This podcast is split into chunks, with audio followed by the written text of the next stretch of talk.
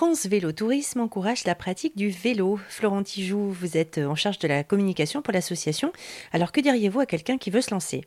Alors, déjà, la première chose, c'est que s'il a les réseaux sociaux, s'il a l'habitude de consulter les réseaux sociaux, bah, c'est de s'informer, de voir déjà qu'il y en a d'autres qui l'ont fait, d'avoir un peu déjà le retour des voyageurs eux-mêmes. Ça, je trouve que c'est un des meilleurs moyens aujourd'hui de se renseigner, de se donner envie. Donc ça, pour ça, euh, voilà, il y a beaucoup aujourd'hui de groupes ou de communautés qui existent sur Internet ou sur les réseaux sociaux pour euh, un peu consulter de ce que font les gens.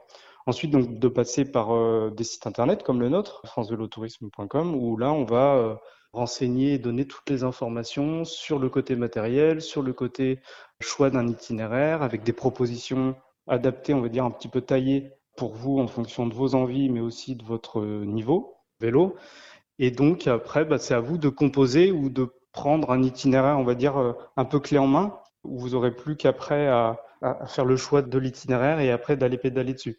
Mais au début, on va dire pour un premier voyage, ce qui est important, euh, voilà, c'est de bien s'équiper aussi parce qu'il ne faut pas que ce soit une mauvaise expérience. Donc euh, le choix du vélo, si vous n'avez pas un bon vélo dans votre garage, bah, pourquoi pas euh, le louer auprès de loueurs qui proposent des vélos de qualité et aussi de s'équiper voilà de bonnes sacoches, de pneus aussi. C'est important d'avoir des pneus. On n'a pas envie d'être euh, à chaque carrefour en train de, de, réparer une crevaison. Pour ça, voilà, il existe des pneus euh, anti-crevaison qu'on peut mettre sur son vélo. En fait, l'idée, c'est de faciliter euh, au mieux votre voyage à vélo.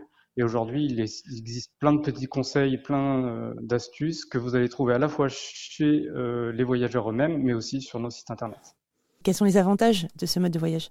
Bah, le, le, premier avantage d'ailleurs exprimé hein, clairement par les voyageurs eux-mêmes, c'est le sentiment de liberté et d'être à proximité euh, de la nature. Bah, né au vent, hein, euh, cycliste euh, pédale né au vent, et ça c'est vrai, et ça c'est quand même le premier truc qui ressort des voyageurs eux-mêmes. D'un point de vue économique, alors faut savoir qu'il y en a, comme tout voyage, il y en a pour tous les budgets. C'est pareil pour le voyage à vélo, et ça va surtout dépendre d'un facteur, c'est le choix de votre hébergement.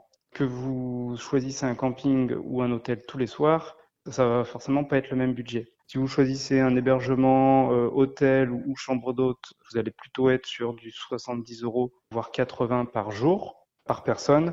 Et si vous choisissez un hébergement camping, là, on va être euh, moitié moins cher. Il y aura plus que la part euh, de restauration qui est importante. C'est vrai que là, sur un voyage à vélo, on aime bien aussi consommer sur place, prendre au moins un restaurant le soir et pourquoi pas voilà un pique-nique le midi.